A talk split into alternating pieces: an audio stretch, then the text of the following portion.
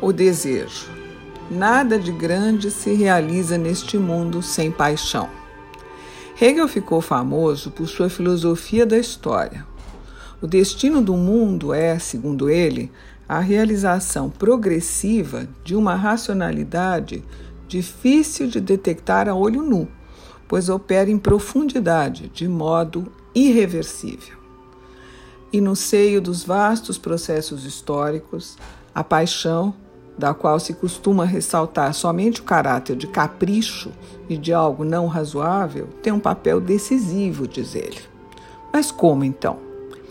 Hegel ressalta as consequências desastrosas das paixões humanas, que desencadeiam violências e destruição, mas tenta entender com qual finalidade esses sacrifícios se cumprem e conclui dizendo que eles são meios a serviço de uma causa superior, a tomada de consciência do espírito por si mesmo, entendendo-se por espírito a unidade entre realidade e pensamento.